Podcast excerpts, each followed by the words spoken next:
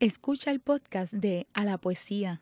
Este programa se emite los miércoles a las 3 de la tarde por Radio Universidad de Puerto Rico en el 89.7 FM San Juan y el 88.3 FM Mayagüez. Todo mundo de música e información. A la poesía. A la poesía. A la poesía. Ah, pues sí, sí. Ah, de músicos, poetas y locos, solo unos pocos lo tienen todo. A la poesía con Rosa Vanessa Otero.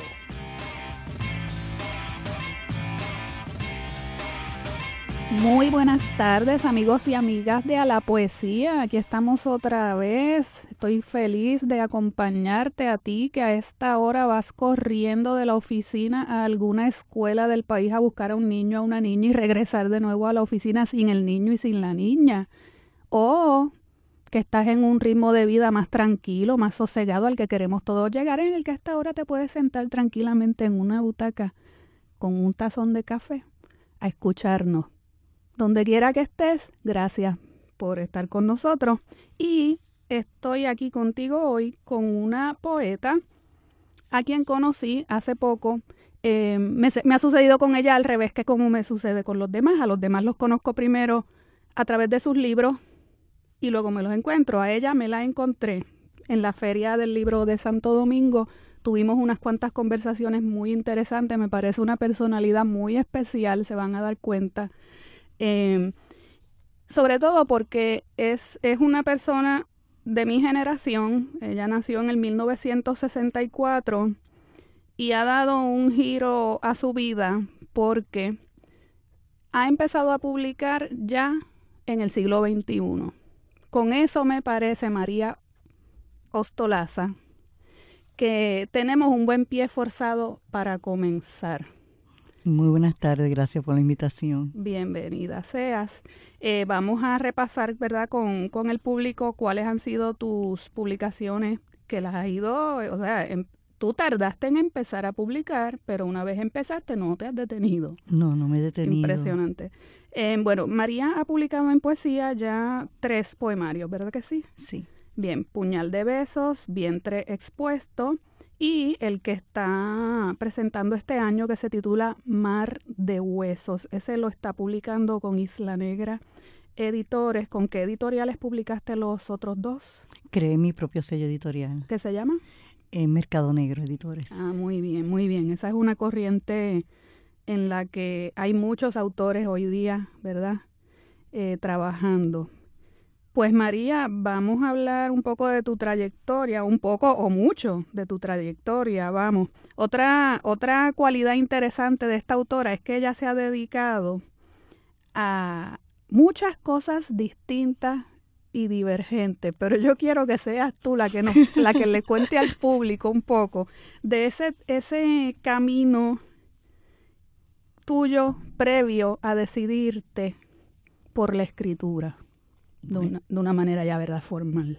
Bueno, este, mis inicios en la escritura, pues, se, re, se van mucho más a la escuela elemental. Sí, fíjate que te hablé de la publicación, Ajá. que son dos, porque son dos procesos son, distintos. Exactamente. ¿Ves? Cuando decido ya publicar, este, que es que decido pues tomar en serio el asunto, o sea, que ya Exacto. de una forma más concreta pues ya, ya tenía en la cabeza varios proyectos y empezaron a salir y no he parado hasta ahora.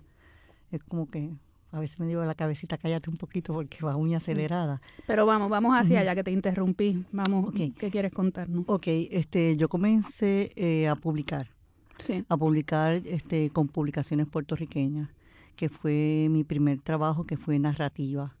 Eran unos, cuentos, unos cuentos costumbristas eh, yo conocí a Abelardo porque la esposa de Abelardo trabajaba conmigo en el Hospital del Maestro, que fue uno de mis primeros empleos que tuve.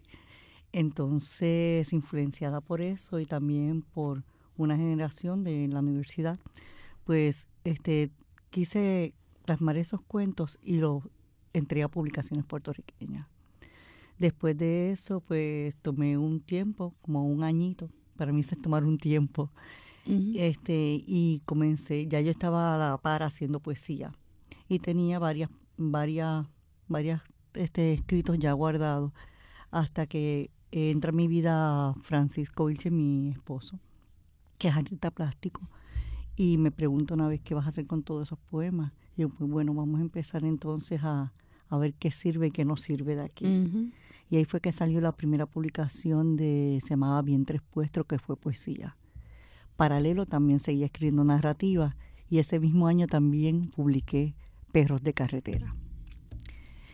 Este, posterior a eso de Perros de Carretera, pues entonces sigo escribiendo y hago una novela, Una noche sin testigo.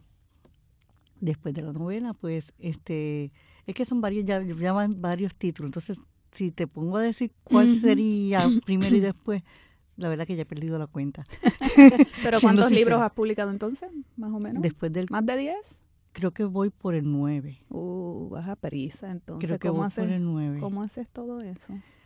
La verdad es que no tengo idea, porque a la vez también he hecho guion. Sí. Este, también este cortometraje, que fue lo último que he estado, lo más reciente que he estado trabajando, que me encantó. Me ¿Y qué pasa? ¿Que eres rica? No, no soy rica, no soy rica. La verdad que no soy rica, pero puedo dedicarme a lo que me gusta. Qué bueno. Tengo esa fortuna de que me he podido dedicar a lo que me gusta. También he trabajado muy duro, muy duro. Y los espacios míos de, de productividad, o sea, yo no soy una persona de, de salir mucho. O sea, mi, mi, lo que me gusta hacer es escribir. O sea, o sea mis salidas son escribir. o sea, mi hermano me dice, mi familia, tómate un break, o sea, socializa. Pero es mi manera de ser, o sea. Háblame me- de tu manera de soy ser. Media, soy media ermitaña. Muy bien, ahora me vas a hablar y al público de tu manera de ser. Bueno, eso es bastante Como me hablaste de tu manera de ser en conversaciones allá en la Feria de Santo Domingo, porque eran unas narrativas, yo decía, la- la- las narrativas de ella son su biografía, porque tú narrando tu biografía, eh, la verdad que es un espectáculo. Bueno, se podría decir que es un poquito... Lo digo con respeto. ah, No, no, no, estoy- no, no, no, no, de verdad, y no, no me molesta, porque, o sea, mi narrativa tiene mucho de mí, Sí. mucho de mí. Este, una vez me preguntaron y la contestación es que yo digo, miento diciendo la verdad. Y esa es mi narrativa, mentir diciendo la verdad. O sea, enfrentándome a mí mismo y a mis demonios. O sea, yo soy la suma de, te podría decir, de mis aciertos y mis desaciertos. O sea, cargo con ese bagaje. Y yo creo que en el momento que lo pude entender, que lo comprendí, fue que empecé a escribir. Me empecé a dominar mis demonios, a tener, a tener dejar de tenerme miedo a la memoria. Yo le tenía mucho miedo a la memoria. ¿Y qué hay en esa memoria que Hay causa mucho. tanto miedo? Hay mucho, en mi memoria hay mucho. Este, mi vida de, de joven, mi madre se mudaba mucho. O sea, yo perdí la Mm. cuenta a las 25 mudanzas. O sea, tenía una vida bastante Nómada. nómada.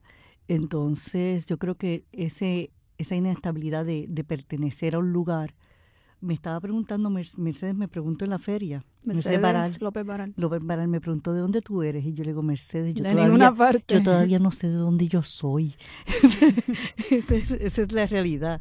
Todavía no tengo claro de dónde yo soy, de dónde pertenezco. Yo sí te puedo decir que, que tengo un lugar al que siempre regresaba y es, Caparraterras, Mm. el la barriada de Caparraterras, el barrio Caparraterras, que ahí estaban mis abuelos anclados.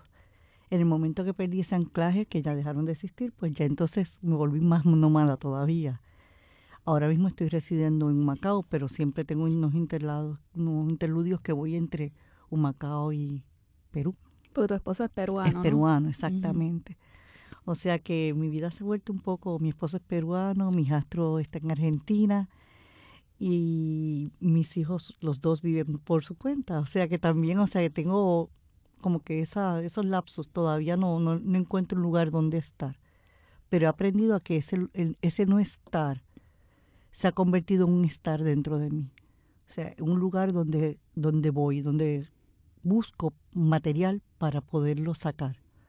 Y eso es lo que he hecho en este proceso. Por eso es que he empezado a escribir. Yo creo que no he parado de escribir, porque es mucho lo que tengo adentro. Y ese, ese no estar en ninguna parte y estar en todas, eh, ¿qué relación tiene con el ser? ¿Con quién eres tú? ¿Eso sí lo has tenido claro sí, desde hace tiempo o también... Bueno, lo tengo, eh, lo tengo así como ambivalente un poco. No, lo tengo claro, lo tengo claro en la medida de que, por ejemplo, este, este poemario, el de Mar de Huesos, es un intento de rescatar esa memoria, de hacerla tangible. O sea, es poner en palabras lo que las emociones que son la memoria realmente que llevo adentro. Es como cuando tú entras a una habitación y la habitación está vacía, de momento la habitación se llena porque se llena por tu memoria, por lo que tú llevas, por ese bagaje, por esa maleta que tienes encima. Y lo que intento hacer es abrir esa maleta y sacando poco a poco, de a poco, porque tampoco uno se puede desbocar como un loco y empezar a escribir porque son incoherencias y caería en, cae lo esquizoide y eso no es. La literatura no tiene algo de esquizoide, pero no es esquizoide. Claro, es, es algo que que uno tiene que saber este dosificar, como dije una vez. Sí, hay un impulso, pero el impulso solo no necesariamente produce arte. Exactamente. En mi caso yo digo que es un veneno a dosificar, porque es algo que uno pues tuve que aprender a manejar. Y ahora me siento tranquila, me siento libre. O sea, ¿Te consideras impulsiva? Sí, lo soy bastante. Y he aprendido a aguantarme, aguantarme porque soy muy impulsiva. O sea, este, soy una persona radical, o sea, tiendo a caer en lo, en lo radical. O sea, que debe, me imagino entonces que escribes rápido. Sí. Y ya luego tienes que serenarte y parar para cernir ese material y quedarte con, lo mejor para los libros. Exactamente, generalmente, y escribo mucho. O sea, o sea, tengo dinámica de que empiezo a veces a las 6 de la mañana y son las 3 de la tarde y si mi marido me dice, oye, ¿a qué hora comemos?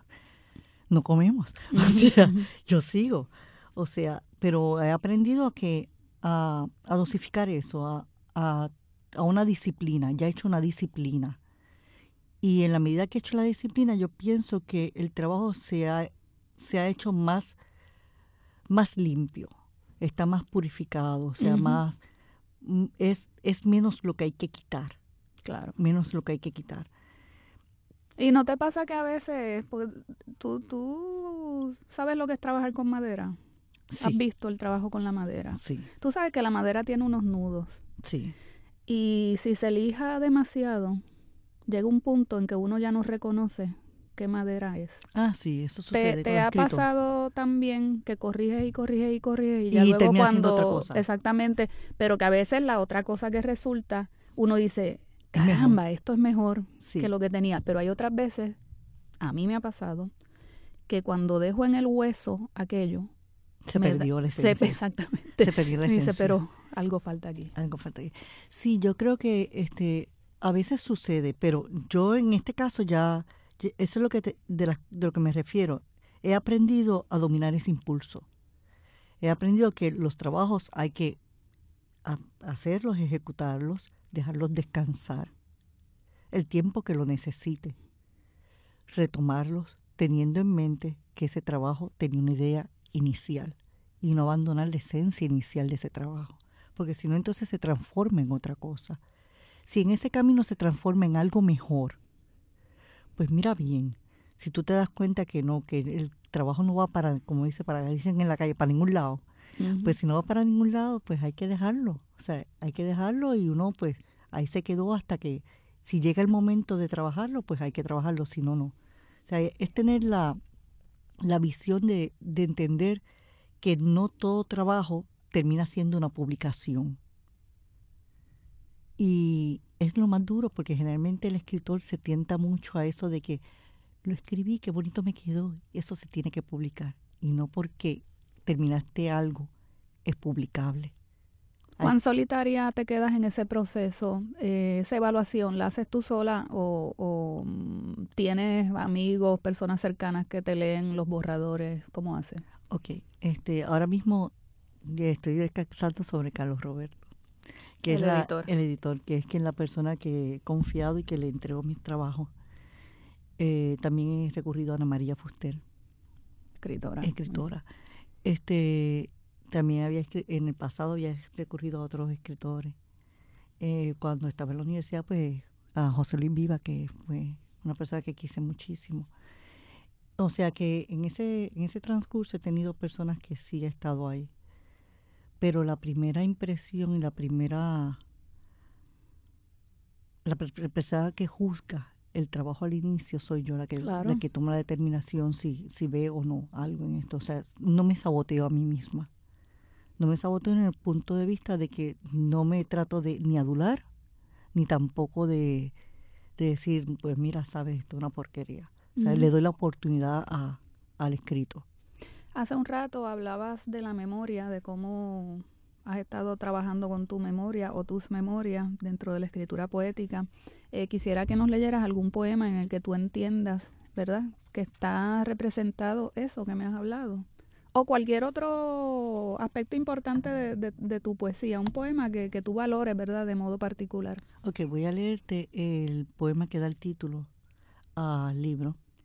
Amar de Huesos. Amar de Huesos. Eh, se titula Mar de Huesos. Dice así estás aquí, en este mar de huesos, ahora, niebla del pasado, y sonríes a la sombra del recuerdo. Yo, árbol, caído en tempestad, alimento este fuego, la memoria de tu silueta, esta casa blanca, estela al horizonte. Vestida de algas, arrastro mis pasos para contar gaviotas al morir las brisas del otoño con nosotros, abrazados al rugir del mar en noche estrellada, a la deriva, en ti, poema. Gracias María por esa lectura de ese poema. Vamos a leer de ese mismo libro, que es la publicación tuya más reciente, eh, Contracorriente a ciegas, déjame guardar las horas traviesas, el viento de la noche ceñido a tu falda de mar, a tu puerto de angustias. Déjame caer lejana de astros en tus costas, apenas horizonte, desterrada en el alba, ser esperanza errante. Te ocupas mucho de del mar y de, fíjate que tienes un don de Sí. El, el, habitar una isla. Sí, soy, yo creo que llevo el Caribe donde quiera que vaya, o sea, eso no lo puedo Así que sí tienes lugar. Sí, yo creo que ese lugar es dentro de mí el mar. Llegamos al lugar. Llegamos al lugar, o sea. Y lo encontraste a través de la poesía. Sí, yo creo que sí, creo que el mar para mí, por lo menos el horizonte, el mar, el ruido. Eh, soy coleccionista de ruidos de mar. ¿Cómo, se hace eso? ¿Cómo ¿Coleccionando caracolas? No. ¿No? Sí tengo caracolas. Literalmente me está hablando de grabaciones. Ambas cosas. O sea, en casa tengo distintas caracolas. Tú llegas a mi casa, estacionas el auto y vas a ver en la parte. ¿Sabes que a García Márquez no le gustaban los caracoles? Sí, porque dicen que es mala, mala suerte. Qué tontería. Para muchas personas es mala suerte porque depende. Son de las cosas de García Márquez. Yo nunca he aceptado que dijera que los caracoles dan mala suerte. A mí me encanta. Y tengo la, te digo, estacionas en la cochera y vas a ver a mano izquierda un muro lleno de caracolas. Las tengo puestecitas todas ahí. Pero aparte de eso, este también tengo, es que cierro los ojos y me transporto al sonido del mar de distintos lugares. Por ejemplo, el mar de, de Lima, el de Chorrillos, donde está la casa que tenemos allá, que justamente está en el mar, al lado del mar, la casa, en una zona de playa, en Villa y el mar allí suena de otra forma, no suena como el de la isla.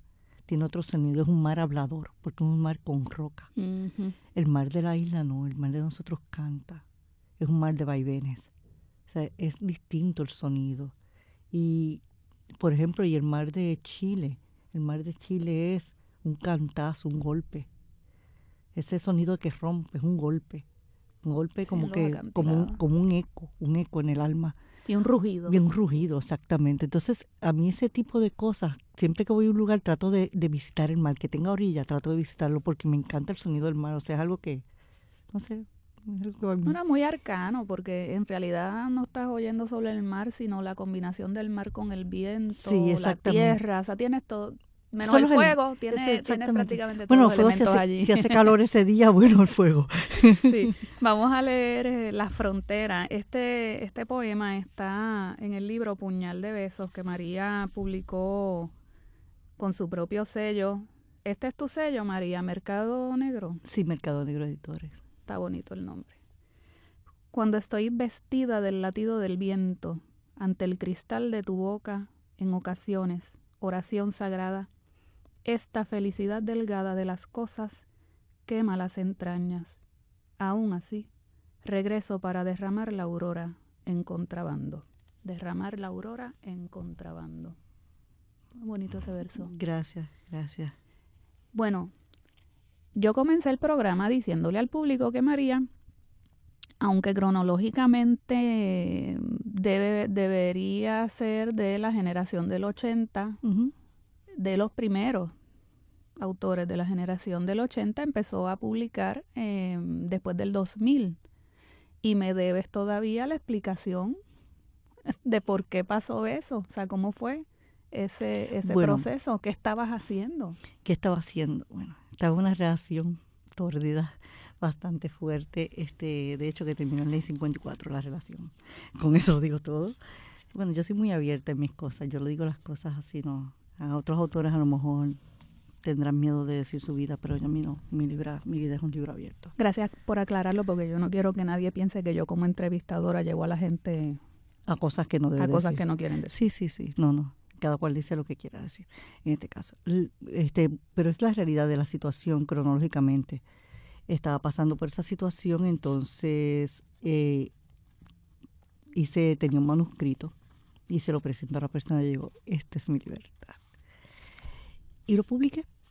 Este, a partir de ahí, pues, este, empiezo a publicar y no paro de publicar. Me divorcio.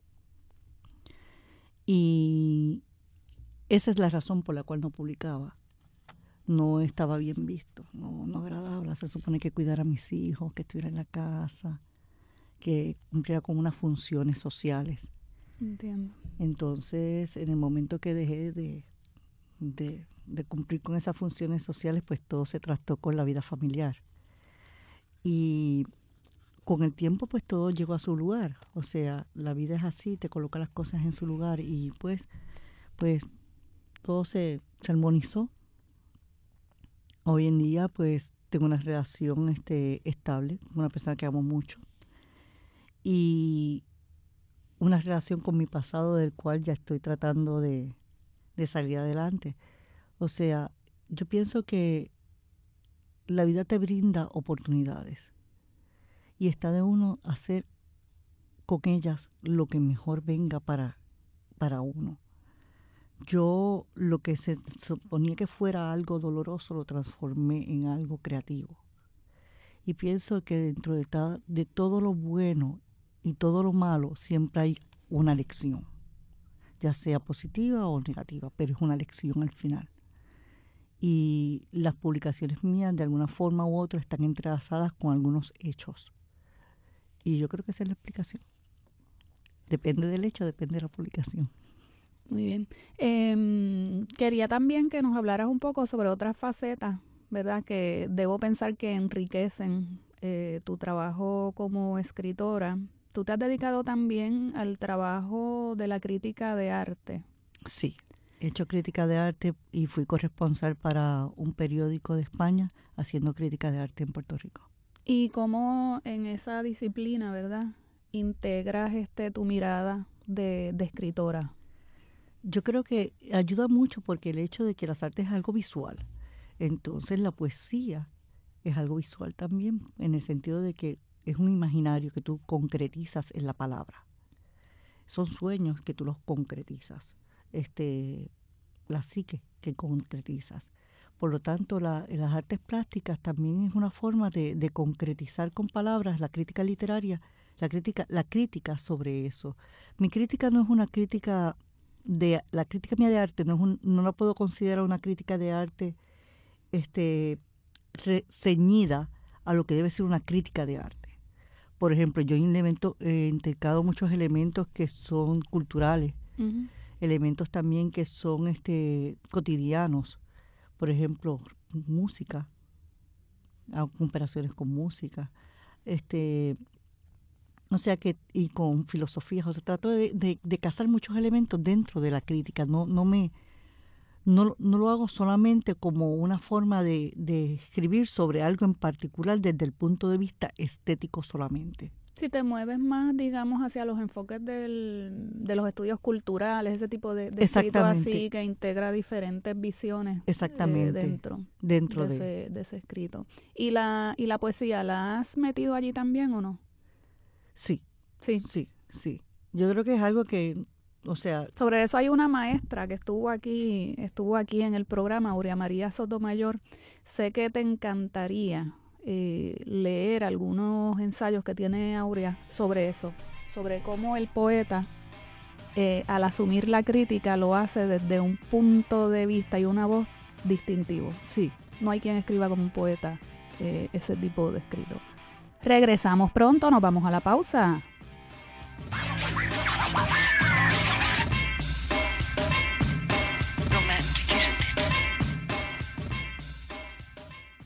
Está escuchando el podcast de A la Poesía. Este programa se emite los miércoles a las 3 de la tarde por Radio Universidad de Puerto Rico en el 89.7 FM San Juan y el 88.3 FM Mayagüez. Todo un mundo de música e información.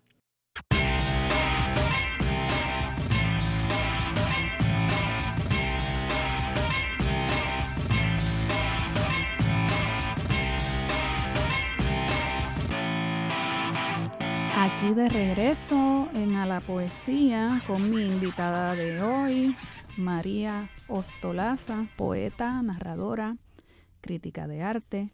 No ha dicho que es chef también. Sí, estoy Solo que no nos trajo Fidel Arocho, director técnico. María no nos trajo nada de comer. ¿Cómo es posible?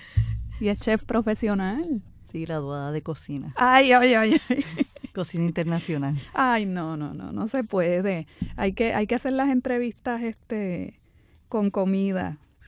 Bueno, vamos a leer, María. Vamos a leer poesía porque hemos estado, ¿verdad? Hasta ahora tú y yo conversando mucho. Vamos a procurar ahora leer unos cuantos poemas más y luego me hablas, ¿verdad? De actividades que tienes pendientes sobre tus libros. Voy a leer de Puñal de Besos el poema Primera Melancolía. Dice el epígrafe, para aprender a volar alto solamente necesito el impulso de la tierra, de las cosas simples sin nombrar. Este cuerpo con vida es mi tumba, desembocadura de tus ojos cincelados en oscuridad tibia, cual parpadeo en el viento. Así van sucediendo veranos de estrellas, los rojos de la noche, conjugado aire, me desgasta las palabras.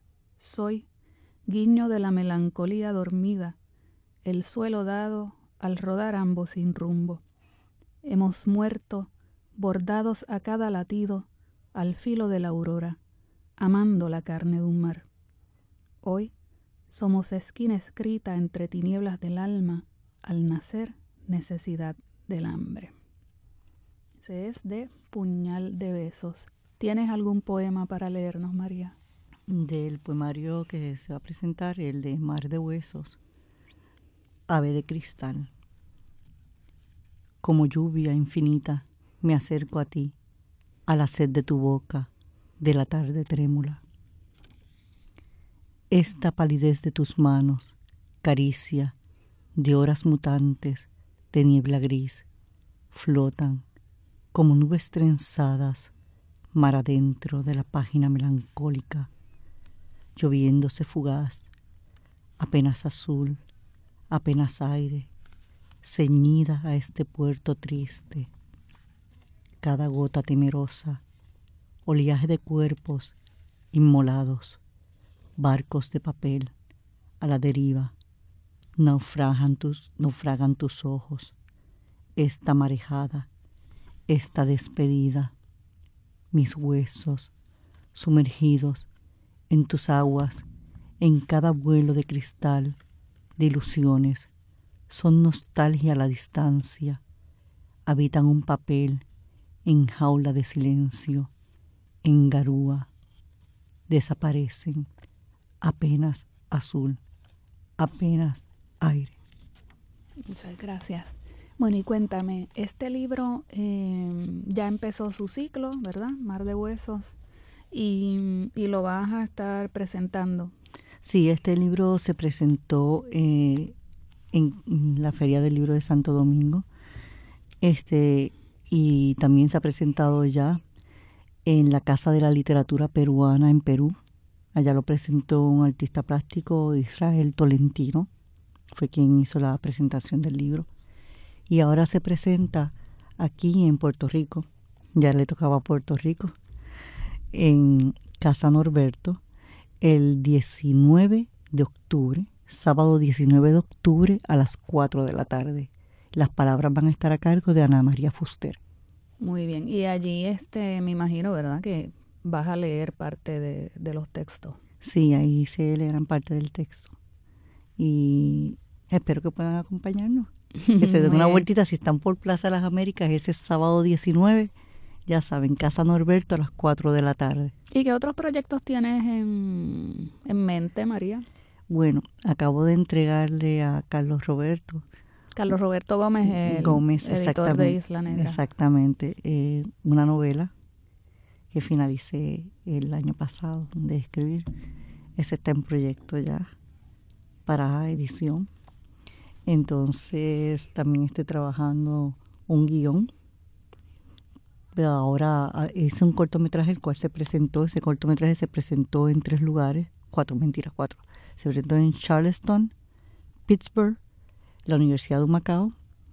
Entonces, este, y ahora en un festival también que fue escogido para presentarse en un festival también en Nueva York. Me dieron la noticia. Esos cortometrajes, una pregunta, ¿es, ¿tú los originas o es que te contratan para que escribas sobre temas? ¿Cómo, cómo es esto? No, ese, ese cortometraje que se presentó y que ahora va para Nueva York ese fue basado en uno de mis libros. Eh, yo hice la adaptación y el guion. Y entonces eh, lo llevaron a cabo, el director lo llevó a cabo. Ese es el de los cuentos. Ese es de Perro de Carretera, uno de los cuentos. Entonces, este, el último que se hizo fue el que eh, publiqué hace poco, que fue basado en uno de un cortometraje pequeñito, basado también en este libro, En Mar de Huesos. Y ahora otro trabajo que estamos en, en Que todavía no todavía no puedo soltar, no puedo soltar, no puedo decir. Muy bien, muy bien. Pero está por ahí. Bien. Entonces, este volviendo volviendo a los asuntos de la memoria. De la memoria. De la memoria. Em, en cuando, cuando estás escribiendo narrativa, ¿hay alguna diferencia en cuanto a qué sitios de la memoria visita. Em, sí, sí, sí, totalmente, totalmente. Narrativa es otra voz, es otro ritmo, es otra forma de concretizar, pero muy distinta. Cuando hago poesía se visitan mucho los sueños, la psique, mucho lo sensorial. La narrativa no, la narrativa tiene otro anclaje, la narrativa tiene más la realidad como anclaje.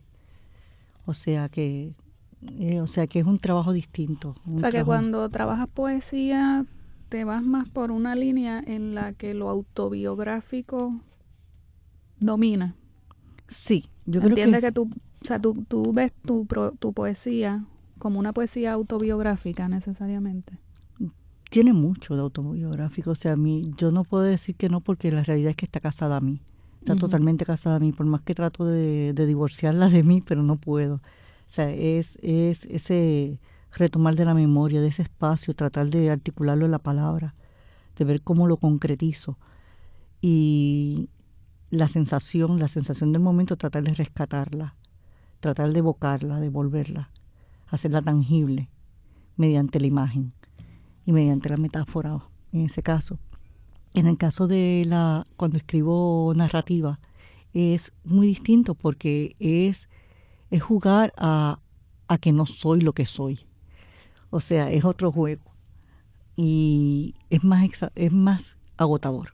Es más agotador en el sentido de que la poesía me sale más natural, me sale más, me fluye. O sea, es algo que no lo puedo evitar. Me sale más. Sin embargo, la narrativa es algo que tú tienes, necesita una disciplina, necesita una estructura para poder, porque una, una tiene, la narrativa tiene estructura, o sea, Algunos te podemos matar por eso que estás diciendo. Bueno, me matarán, pero en la realidad, para mí, esa es mi realidad. Porque yo me sufro cada poema, tú no tienes idea. Bueno, esa es mi realidad, o sea, yo no los lamento, pero, o sea, ese es, ese, puedo hablar desde, desde, este, desde, desde esta ese silla. es el chiste de hoy. Siempre hay que hacer, silla. siempre hay que reírse en el programa, tú sabes, porque es que yo tengo una campaña que ahora la voy a anunciar aquí. Yo no sé si ustedes se han dado cuenta, pero yo ando con una campaña. O sea, los programas de poesía no pueden ser tan serios, serios, serios todo ¿verdad? el tiempo. Demasiado deep, porque si son muy deep, o sea, eso es algo demasiado para arrancarse las vestiduras, no es.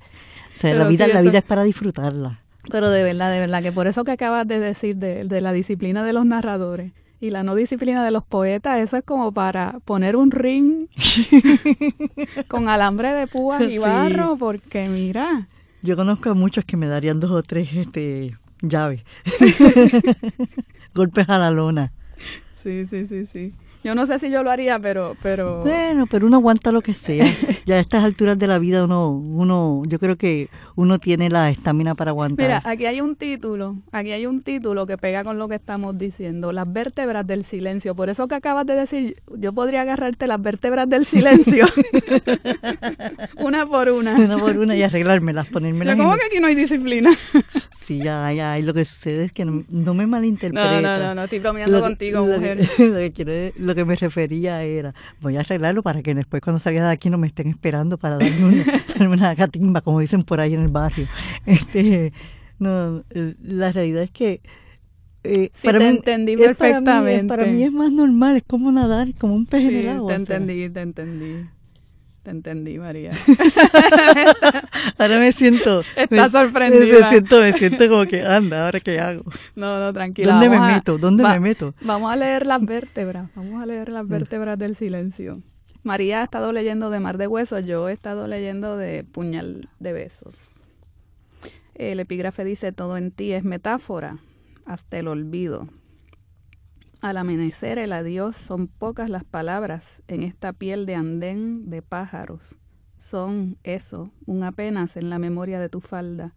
Y tu nombre, zarpazo de la hora, cual cola de pez, es canción de la noche, cama del olvido, cuerpo sin nosotros.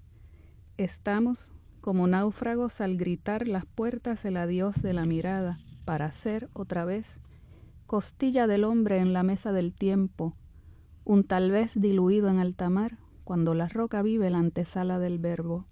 Cabe el sol en las sábanas, en la boca del alma y otros senderos. Quizás sea melancolía este abrazo de cuna al torcer el amanecer la frente del hambre. Somos amantes marchitos, hormigas sobre la espalda de la tierra dormida, al reír el cielo, otro destierro de la mirada cuando la roca vive la antesala del verbo. Esa es una chispa que hay ahí uh -huh. en, en, ese, en ese poema. ¿Tú crees en eso? ¿Tú crees que a veces en los poemas hay chispazos que, en los que uno puede quedarse y, y, uno pre, y uno se queda con ese poema a veces, no por la totalidad del poema necesariamente, sino por una chispa que salta de una de esas líneas? Yo creo que sí, yo creo que uno no se da cuenta de lo que hace, en mi caso. A veces no me doy cuenta, o sea, me, cuando me siento a, releer la poesía, lo que he escrito, digo, esto lo escribí yo. O sea, yo misma me sorprendo de mi interioridad. Y yo creo que de eso se trata, de tratar de, de rescatar la interioridad de ponerle nombre a las sensaciones, al sentido, a eso que, que se nos da. Porque la vida se nos da así, o sea, como una antesala. Del verbo. Del verbo. Muy bien.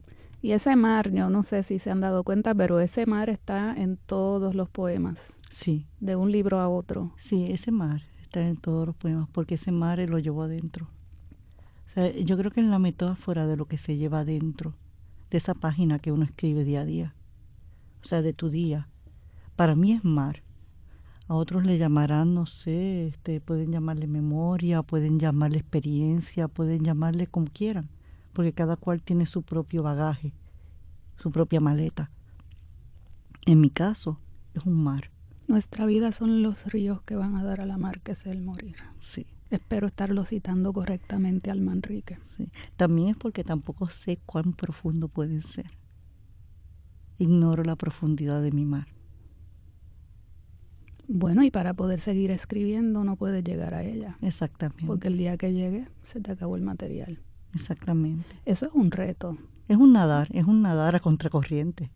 Es un nadar a contracorriente de mi propia naturaleza a veces. Sí, porque además eh, asumes literariamente, digamos, un, un, riesgo con eso. Ese es un tipo de, escritura que hoy día eh, tiene su público, porque tiene su público, pero también enfrenta mucha oposición, sobre todo de, de, de los que piensan que la poesía debe ser algo eh, más intelectual y más no estoy purista, diciendo más purista. no estoy diciendo que tú no lo seas, sino que claro, el, el yo hoy día es, es, es un sustrato vulner, muy vulnerable sí. para, para la poesía, muy sí, vulnerable. Pero yo, yo utilizando el yo, yo creo en el yo, uh -huh, en mí. Uh -huh.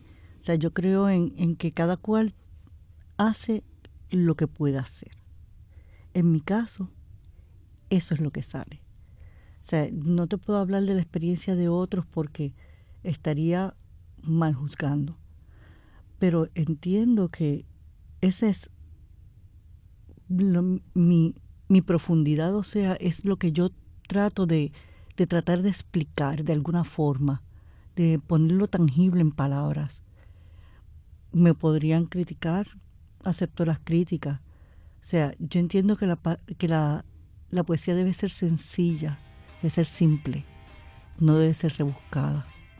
Muy bien, eso era lo que quería saber de ti, que me dijeras cuál es tu concepto sobre la poesía. Y ya lo tenemos.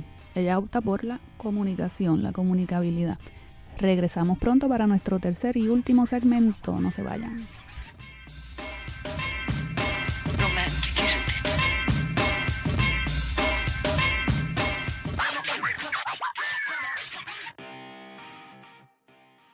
Está escuchando el podcast de A la Poesía. Este programa se emite los miércoles a las 3 de la tarde por Radio Universidad de Puerto Rico en el 89.7 FM San Juan y el 88.3 FM Mayagüez. Todo un mundo de música e información.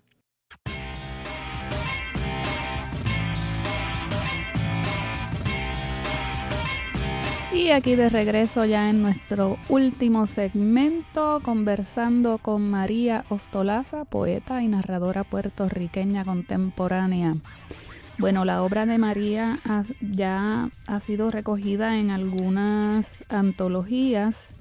Eh, háblame un poquito de, de eso, María. ¿En, en qué antologías eh, de otros países han incluido poemas tuyos? Ok, estoy en la, en la, antología de narradoras puertorriqueñas de la Universidad de Pensilvania, también la antología Divertimento 3, este, y la antología de la ética de la gerencia cultural en España. Eso es un artículo, son, fueron artículos, pero sobre... Lo dices sonriendo, ¿por qué? Sí, porque suena como tan, tan rebuscado, ¿verdad? Tan misterioso. Y realmente unos artículos sobre la gerencia cultural, sobre la, el arte y, la literatura como un producto cultural. Este, ese era el artículo que se incluyó. Además de la revista Exégesis de la Universidad de, de, Humacao. de Humacao. Pero allá eh, participas y, como poeta. No, este, sí. en esa en Exégesis participé como crítica de arte, Ajá. haciendo una crítica de arte. Sí, entonces sobre el libro, ¿podemos referir a los oyentes a alguna reseña que ya haya aparecido? ¿Hay alguna reseña de Mar de Huesos, por ejemplo? Porque aquí pues yo no hago reseña de libros, pero me gusta que los oyentes, sobre todo los que quedan interesados, ¿verdad?, en, en la persona que invito, pues uno le, les ayuda un poco a llegar a, a esas reseñas. Me estabas contando que en la revista Cruce de la UMED aparece una reseña sobre Mar de Huesos. Sí, ¿Estoy en lo correcto? Sí, escrita por eh, Pablo Cancio. Pablo Cancio. Pablo Muy Cancio. bien. Como siempre, ya ustedes saben, cuando yo coloque en la página de Facebook eh, información sobre este programa, mm, les compartiré, les compartiré el enlace para que los que interesen leer más sobre esta autora, pues vayan, vayan a la reseña. Ese es un servicio adicional que, que damos, ese es el bono eh, del programa. Me gusta subir esos enlaces porque pues es una manera de ir este creando una comunidad lectora, ¿verdad? Que, que se entere de lo que se hace sobre nuestros autores. Cuéntame también sobre el asunto de los cortos. Hay un libro tuyo en particular, un cuento en particular, que va a un festival en forma de cortometraje. Sí, este jazz fue presentado en dos festivales, también en la Universidad de Macao, y ahora está va a ser presentado en un festival de cortos en Nueva York, eh, en Vinegar Hill Festival, creo que es. Este es basado en el cuento Enlatadas de el libro de narrativa de Perros de Carretera. Eh, el nombre del cortometraje es The Sight of Your Memory, El suspiro de tu memoria. Y es una adaptación que hice para cine sobre este cuento. ¿De qué trata ese cuento? Este cuento eh, es de punto A a punto B. Eh, me refiero con eso, es que eh, la trama comienza en unos suburbios en Estados Unidos. Entonces es esta mujer que va de, se monta en su auto, te va de este punto al otro y, y en ese trayecto es que surge el cortometraje, la acción que va en su memoria, todo lo que ella tiene en, en- en ese bagaje, hablando de nuevo de la memoria. Exactamente, eso estaba pensando, y así fue que comenzamos. Exactamente, ese retomar del espacio. Entonces, este, ella hasta que llega a, a una entrada y ahí es que termina el final. O sea que lo que va a ver el espectador es realmente es hacia atrás. O sea, la historia va en reversa. De, pero es un cortometraje hecho bilingüe en Spanglish este sobre una prostituta. Y ese, ese corto, que ahora mismo solamente lo presentan en ciertos festivales, encuentros y tal, en algún momento, ¿vamos a tener acceso a él? Yo espero que sí, que, Sí. que me den luz verde a poderlo poner en, Sí, en las subirlo redes las sociales. en las redes sociales en y subirlo. Exactamente. Sí, bueno, cuando eso ocurra, pues por favor nos lo dice y, y pues lo, lo podremos compartir también. Sí, ya un grupo lo vio en aquí en Puerto Rico en la Universidad de Macao, Sí. este que se presentó como parte de una conferencia eh, sobre la imagen en la poética y en el cine. Este vino de invitado el director y fue un conversatorio con Carlos Roberto eh, Gómez. Fue muy interesante y se proyectó a ese grupo de estudiantes y fue muy muy bien recibido. Y hablando de estudiantes y de, y de público, ¿cómo te ha ido cuando presentas tu poesía así en, eh, en librerías o los lugares a donde vayas? ¿Cómo, cómo ha sido esa interacción tuya con, con el público? Hasta ahora he tenido la suerte de que sí, he sido bien, bien acogida. O sea, en Lima, pues estuve en dos semanas corridas, en dos presentaciones. Presenté primero Puñal de Besos. El, este, ese se presentó en la que Centro Cultural de España, de la Embajada de España. Lo presentaron allá a la Universidad de San Marcos. Me, uno, el director de literatura fue quien me hizo la presentación.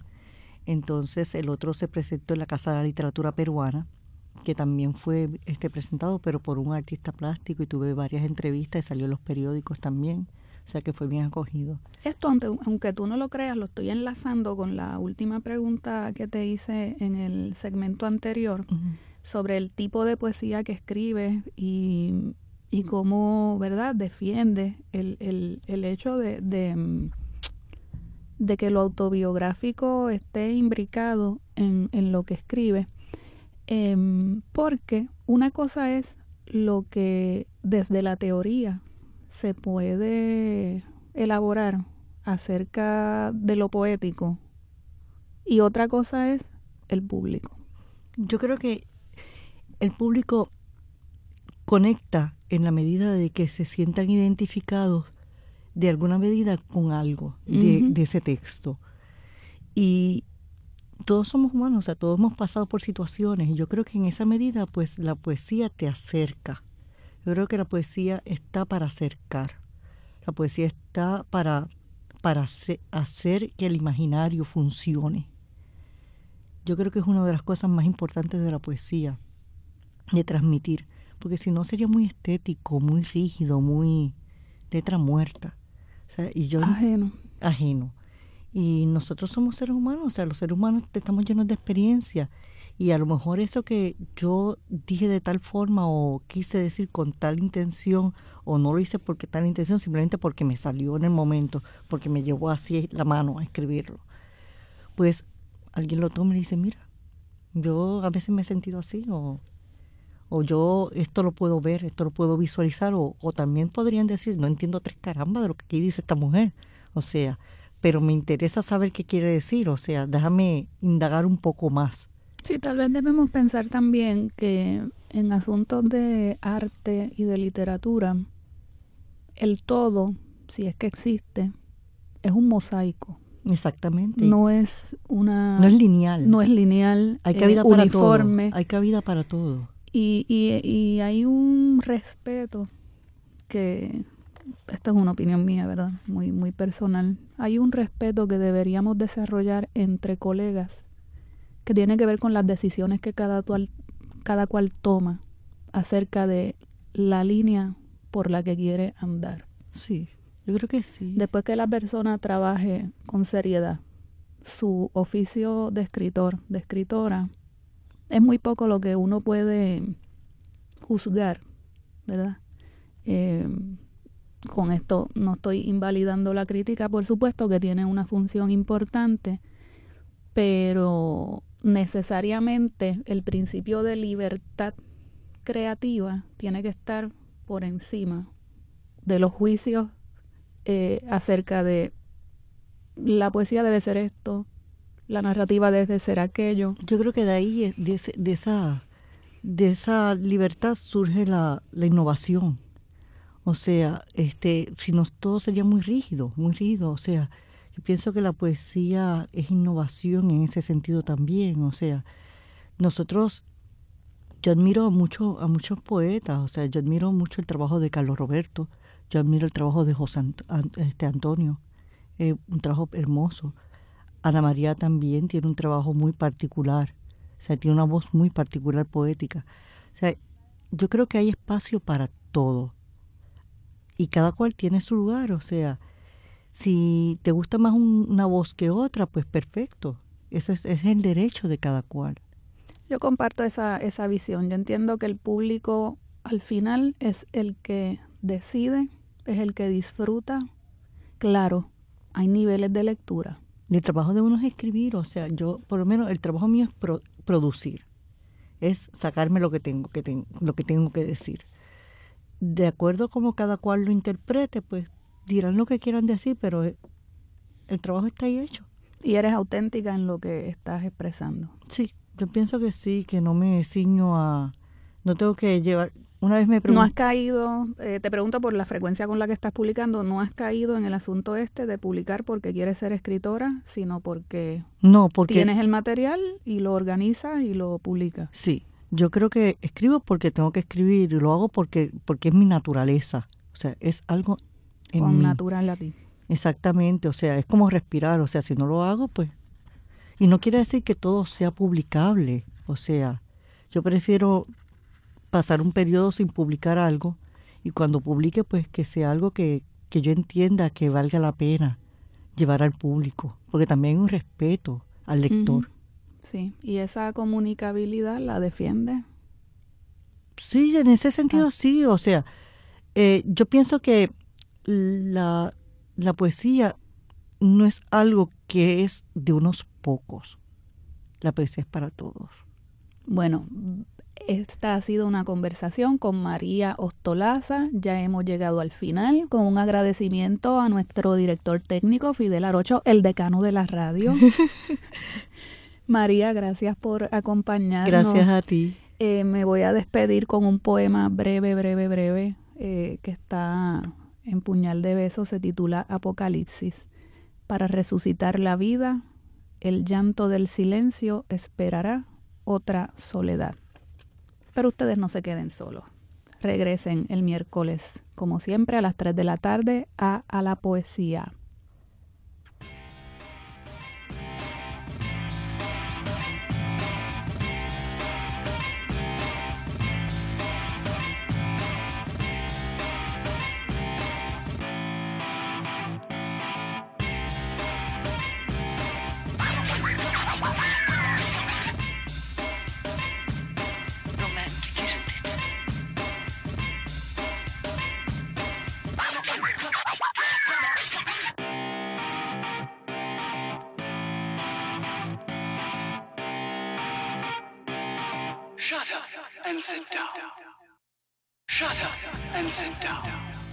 A la poesía levanta el vuelo hasta el próximo miércoles a las 3 de la tarde por Radio Universidad de Puerto Rico. A la poesía con Rosa Vanessa Otero.